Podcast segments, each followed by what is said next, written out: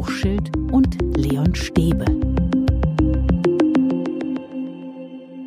Hallo und herzlich willkommen zu Schule kann mehr, das Inforadio Homeschooling Update. Und natürlich ist heute wieder dabei Helmut Hochschild. Hallo Helmut. Hallo Leon, hallo liebe Hörerinnen, liebe Hörer. Die Osterferien haben begonnen, aber Helmut, pff, das fühlt sich so überhaupt nicht danach an. Schule im Ferienmodus. Äh, eigentlich hat es das noch nie gegeben, aber äh, wir werden gleich darüber sprechen, dass es das offensichtlich jetzt gibt. Aber es ist schon für alle schwer umzuschalten, wenn alle zu Hause bleiben sollen. Es ist schwer auch für Kinder und Jugendliche, wenn man sagt, eigentlich habt ihr jetzt Ferien. Ja, eine schwierige Situation, aber allein die Tatsache, dass wir es gewöhnt sind, zu Beginn der Osterferien volle Autobahnen, volle Züge, volle Flugzeuge, Flugplätze zu haben, äh, werden wir merken, wir müssen alle zu Hause bleiben. Und wir haben über viele Dinge gesprochen, bei denen es sich lohnt, darüber nachzudenken, ob wir sie auch in den Ferien beibehalten sollten. Die sozialen Kontakte, die wenigen, die wir über Internet äh, oder wie auch immer aufgebaut haben, lohnen sich vielleicht, sie noch äh, beizubehalten, zumal wir nicht wissen, wie es äh, nach den Osterferien weitergeht. Viele sind der Meinung, wir müssen uns darauf vorbereiten, dass wir noch einige, mindestens Tage, wenn nicht Wochen, damit zu tun haben werden. Deshalb gibt's auch einige Sorgen. Einige machen sich große Sorgen und gehen so in die Osterferien. Und ich habe darüber mit dem Landesschülersprecher in Berlin, mit Miguel Gongora, gesprochen. Er hat mir erzählt, was die Schülerinnen und Schüler gerade so bewegt.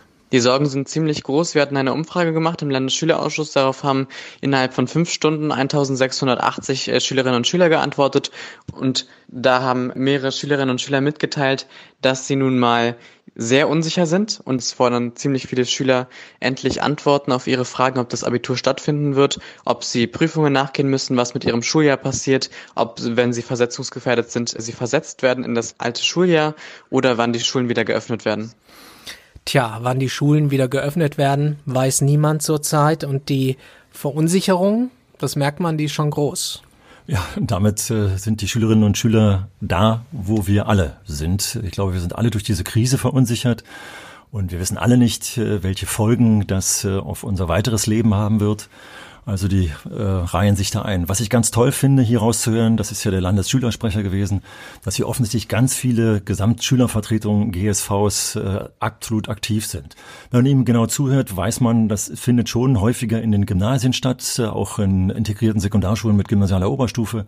Das sind die Schulen, bei denen die Schüler sehr aktiv sind. Ich weiß nicht, ob nicht auch Fridays for Future da eine Rolle spielt und finde das ganz toll, wenn ich höre, welche Zahlen er nennt, also äh, welche Reaktionen das äh, bei den anderen Schülerinnen und Schülern hervorruft. Ich glaube, diese Zahlen sind auch Beweis für die Unsicherheit.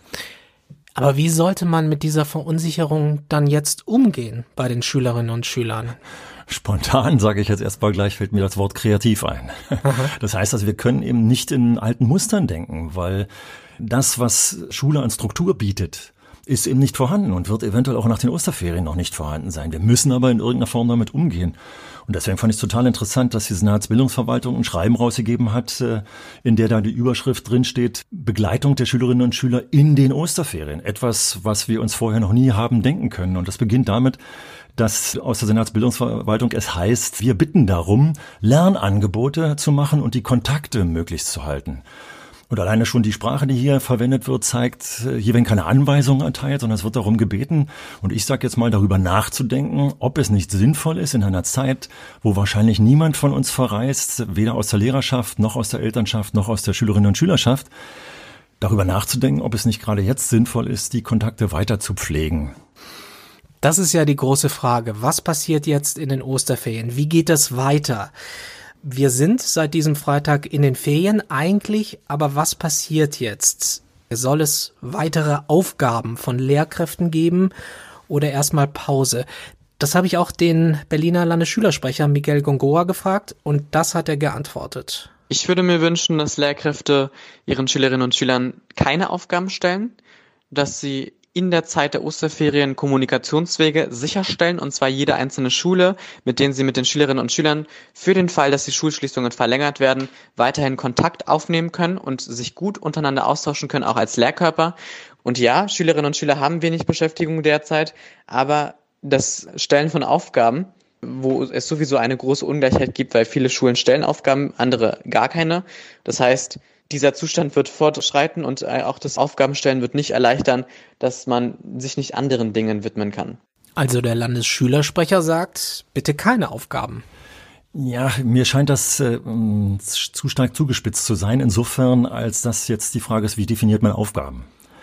Äh, wir haben ja, äh, Leon, äh, aufgrund der beiden letzten Sendungen, die wir gemacht haben, einige Zuschriften auch von Schülerinnen bekommen. Und das waren ganz tolle Aussagen, die dort getroffen wurden. Wir haben auch Zuschriften bekommen von Schülersprechern aus Schulen.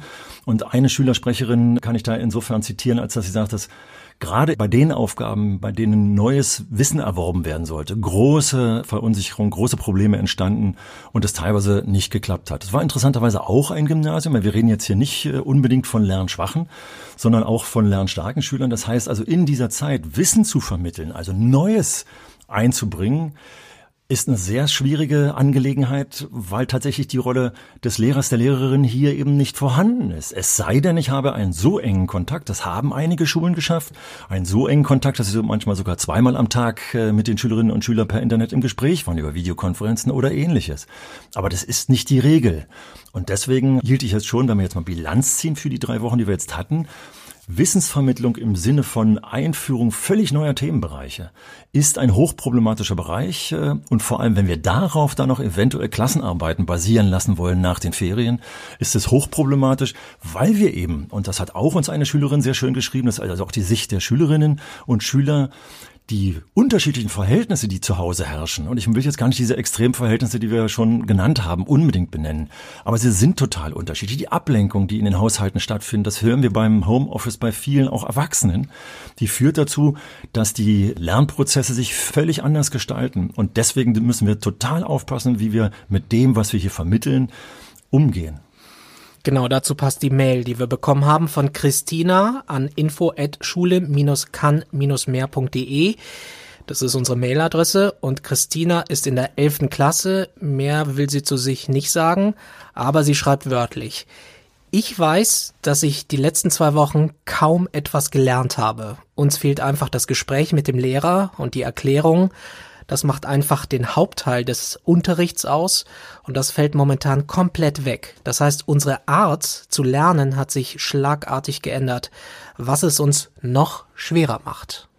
Wobei, äh, wenn Christina uns zuhört, möge sie mir nicht böse sein. Das ist die Einschätzung oft vieler Lernenden, dass sie immer denken, sie hätten nichts gelernt. Das wäre jetzt total spannend, wenn man das reflektieren würde, was sie wirklich gelernt haben. Ich ahne, dass sie sehr viel über ihre Arbeitsweise zum Beispiel gelernt hat, weil es eine völlig andere Arbeitsweise als in der Schule war. Sie könnte sich reflektieren, wie selbstständig konnte ich eigentlich arbeiten, wie strukturiert konnte ich eigentlich arbeiten und, und, und. Also ich glaube, da ist eine ganze Menge lernbar. Trotzdem, das, was sie sagt, wir müssen schauen, welche Aufgabenformate wir verwenden. Wir können nicht in ähnlicher Form vorgehen, wie wir es sonst in der Schule machen. Die Schüler sind es teilweise gewöhnt, das zeigt ihre Unselbstständigkeit, das heißt die enge Führung, die wir in den Schulen teilweise durchführen, dass sie nach der Aufgabenstellung, das kennen alle, je jünger die Kinder sind, desto mehr ist das der Fall, fragen, Frau Lehrerin, Frau Lehrerin, äh, können Sie mir mal bitte folgende Frage beantworten? Und die Finger gehen hoch. Das ist jetzt eben nicht mehr möglich. Deswegen müssen wir uns gut überlegen, wie Aufgabenformate aussehen, weil wir eben davon ausgehen, dass es nach den Ferien eventuell weitergeht und dass es ja auch in den Ferien eine Begleitung geben könnte. Aber es ist eine interessante Beobachtung oder Selbsteinschätzung, äh, wenn man sagt, weil die Lehrkräfte nicht da sind, fühlt sich so an. Ja. Ich lerne weniger und das ist ja auch nachvollziehbar, weil wir völlig neue Lernwege haben im Moment. Ja, dieses also, Gefühl ist deswegen schon da, das, das knüpft an den Begriff Verunsicherung an, den wir am Anfang hatten, weil das eine völlig andere Art des Lernens plötzlich ist, ohne den Begleiter, der teilweise tatsächlich im Klassenraum hinter einem steht. Ja, ganz diffizile Angelegenheit, von der ich wirklich das Bedürfnis habe, äh, in den nächsten Sendungen noch sehr viel tiefer darauf einzugehen mit dir. Okay. Helmut, was sind das jetzt für Osterferien? Ähm, was könnte man sich für diese Zeit überlegen? Vielleicht noch kreativere Aufgaben, Aufgaben mit Freizeitwert. Das ist ja zurzeit gar nicht so einfach. Die Frage ist so vielschichtig weil wir jetzt mal gucken, für wen beantworte ich jetzt die Frage? In wen begebe ich mich jetzt hinein? Ich begebe mich mal in die, in die Person der Lehrkraft hinein die ja jetzt eigentlich eine Fortführung eines bestimmten Moduses hat, nämlich die Tatsache, dass da zu Hause der Schreibtisch steht, an dem ich die letzten drei Wochen vorwiegend gearbeitet habe. Ich war eben nicht in der Schule. Und wir haben eigentlich sozusagen innerlich den Modus, dass wir sagen, naja, das sind Ferien und Ferien sind Ferien, basta. Aber ich glaube, es sind ganz besondere Zeiten. Und diese besonderen Zeiten sollten wir hier auch nochmal nutzen, auch Bilanz zu ziehen als Lehrkraft. Wie sind denn die letzten drei Wochen gelaufen? Worüber habe ich ein schlechtes Wissen bekommen? Was hat mir nicht gefallen? Hat der Kontakt zu den Schülerinnen und Schülern ausgereicht? Was ist mit den Schülern, die ich noch nie erreicht habe? Sollte ich mich da nochmal damit hineinbegeben, zu sagen, ich versuche doch den Kontakt aufzunehmen? Und vor allem, und das kommt die ganz, die ganz wichtige Frage, Gehen wir jetzt mal davon aus, dass es nach den Osterferien am ersten Schultag, dass wir uns nicht in den Schulen wieder treffen. Dann ist es total wichtig, dass ich mit den Erkenntnissen, die ich in den letzten drei Wochen hatte, jetzt in die Zeit nach den Osterferien gehe. Also was tue ich jetzt? Dass ich jetzt darüber nachdenke. Richtig, weil wir dürfen nicht auf die Idee kommen und ich ahne, dass einige Lehrkräfte schon auch aus Überlastungsgründen auf die Idee kommen, ich will endlich wieder Business as usual, Unterricht as usual. Und das ist in zweierlei Hinsicht nicht möglich. Selbst wenn wir am ersten Schultag wieder in den Schulen uns treffen würden, darf ich nicht Business as usual machen. Und da werden wir, denke ich, in der nächsten Sendung auch weiter drüber reden. Also ich sollte mir schon noch einige Gedanken machen, die einerseits bilanzierend und andererseits äh, in die Zukunft gehen. Versetze ich mich in die Schülerinnen der Schüler hinein, dann, auch da haben wir es ja, dass wir so einen Gewöhnungsprozess haben. Wir haben Ferien, basta, ich will gar nicht an Schule denken. Aber wenn wir jetzt darüber nachdenken, dass wir uns in den nächsten 14 Tagen auch weiterhin nicht aus dem Haus begeben sollen, nicht mit Freunden treffen können, dass wir Stress zu Hause trotzdem haben, wenn wir gelangweilt irgendwo rumhängen, dann könnte es schon eine gute Idee sein, den Lehrerinnen und Lehrern mal zu schreiben, den Kontakt zu haben und zu sagen, ach, die Aufgaben haben mir sehr gut gefallen, die würde ich gerne weitermachen. Oder ich habe hier eine Idee, könnten Sie mir einen Tipp geben, wie ich mit dieser Idee umgehe? Haben Sie Ideen, wie ich äh, nach der Schule äh, hier Ihnen etwas vorführen könnte, was ich gerne Ihnen vorführen möchte? Also wir haben ganz viele Ideen von Aufgabenformaten, um zu sagen, wie können solche Aufgaben aussehen, die trotzdem den Schülerinnen und Schülern Spaß machen, die kreativ sind, die sie animieren, etwas zu machen, worauf ich dann danach aufbauen kann. Herr Hochschild, ich bin Ihr Abiturient. Alles klar. Ich habe Angst du und Sorgen. Kurz vor Prüfung, du tust mir so leid. Äh, jetzt musst du mir sagen, was sagen wir den Abiturienten? Ganz wichtige Frage, zumal in diesem Schreiben, das ich vorhin schon zitiert habe, darauf hingewiesen wird, dass gerade diejenigen Schülerinnen und Schüler, die vor Prüfungen stehen, übrigens nicht nur die Abitursprüfung, sondern auch die MSA-Prüfung, MSA mhm. mittlerer Schulabschluss, was früher der Realschulabschluss war, und die BBR-Prüfung, Berufsbildungsreife, was früher der Hauptschulabschluss war. Auch da finden ja Prüfungen statt. Und da wurde nochmal von der Senatsbildungsverwaltung darauf hingewiesen, die insbesondere zu begleiten. Nun ist es aber unheimlich schwierig, jemand zu begleiten, von dem ich nicht genau weiß, was er eigentlich in den letzten drei Wochen so getan hat. Das heißt, wir haben hier eine sehr ausdifferenzierte Schülerschaft vor uns und deswegen liegt es mir am Herzen, dass die Lehrerinnen und Lehrer hier vielleicht einfach mal eine ganz einfache Mail schreiben, was meinst du denn, was du jetzt noch brauchst? Oder umgekehrt, den Schülerinnen und Schülern den Rat zu geben, ich nehme den, die Kontaktlinie auf, die ich habe und sage, ich möchte gerne von Ihnen das. Das kann auch heißen, ich möchte von Ihnen in Ruhe gelassen werden, weil ich jetzt genug gelernt habe. Auch das kann, darf es sein, finde ich, in den Ferien. Dann ist es aber so und dann sollten wir nicht überhäufen. Und was aus der Lehrerschaft, also wenn du jetzt tatsächlich Abiturient wärst, dann habe ich ja als Lehrkraft den Überblick, äh, was du in, für deine Prüfung wissen müsstest, was da in den Klausuren sozusagen abgefragt werden kann und habe den Eindruck, muss da noch was Neues kommen? Wenn das der Fall wäre, wäre es eine ganz schwierige Situation, weil in den Ferien oder was Neues dem Jugendlichen anzuraten, das kann nur dann passieren, wenn ich weiß, nur der Jugendliche hat es nicht, weil er an der Stelle zu faul war oder dann würde sich das eventuell anbieten, sonst lieber nicht. Ich würde noch mal aus der Mail von Christina zitieren. Sie schreibt, viele fühlen sich unvorbereitet auf die Klausuren, die eigentlich direkt nach den Ferien wieder anstehen und natürlich spielt die Ungewissheit auch eine Rolle. Niemand weiß, ob der Unterricht nach den Ferien wieder ganz normal stattfinden kann. Zitat Ende. Also es gibt die Sorge, was passiert danach? Wann geht die Schule wieder los?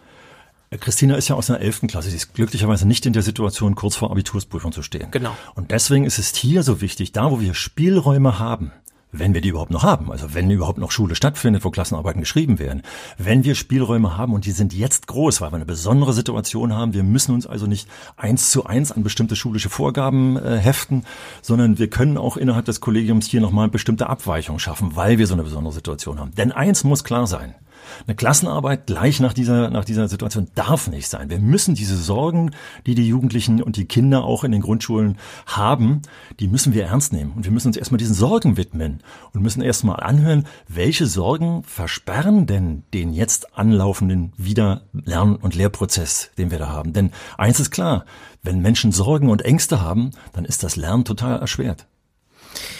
Drei Wochen Schulschließung haben wir jetzt hinter uns. Und wir ziehen mal zum Ferienbeginn Bilanz. Was hast du denn gelernt?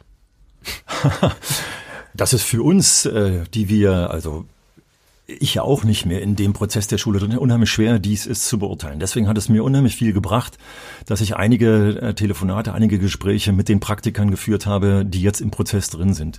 Gerade das, was wir jetzt von Schülerinnen und Schülern, was du hier teilweise auch zitiert hast, was ich jetzt hier auch mit eingebracht habe, bekommen habe, hat uns sozusagen die Erleuchtung gebracht, dass dieses, diesen Begriff, den wir jetzt schon so oft verwendet haben, Verunsicherung herrscht dass das allenthalben der Fall ist und äh, dass aber diese Verunsicherung Lernen durch Irritation fällt mir da ein Stichwort ein, auch eine unheimlich große Chance ist, damit umzugehen und Veränderungen jetzt zu bedenken. Und zwar mit den Menschen zusammen, die mittendrin stecken. Das heißt, Schulleitungen sozusagen fordere ich hier beinahe auf, zu sagen, jetzt geht mit euren Kolleginnen und Kollegen ins Gespräch. Wenn ihr den Draht äh, nicht, was ich hoffe, auch während dieser drei Wochen äh, schon hattet, schärft den Draht nochmal jetzt in der Zeit, nicht unbedingt in den Ferien, aber dann nach den Ferien. Was haben wir, also die Frage, die du mir gestellt hast, was haben wir aus diesen drei Wochen gelernt. Die muss jetzt in den Schulen beantwortet werden. Und da haben wir bestimmt an vielen Stellen gemerkt, wo Defizite sind. Und wir haben an vielen Stellen, wir haben Zuschriften von Schülerinnen und Schülern bekommen, die sich lobend über ihre Schule äußern, was alles toll gelaufen ist bisher und was sich dann in diesen drei Wochen gut ausgewirkt hat. Und trotzdem waren sie in diesen drei Wochen teilweise verunsichert, weil Lehrer es zu gut gemeint haben, zu viele Aufgaben geschickt haben, weil sie selbst bemerkt haben, wie plötzlich sie langsamer arbeiten, wenn sie die Lehrkraft nicht bei sich hatten und, und, und.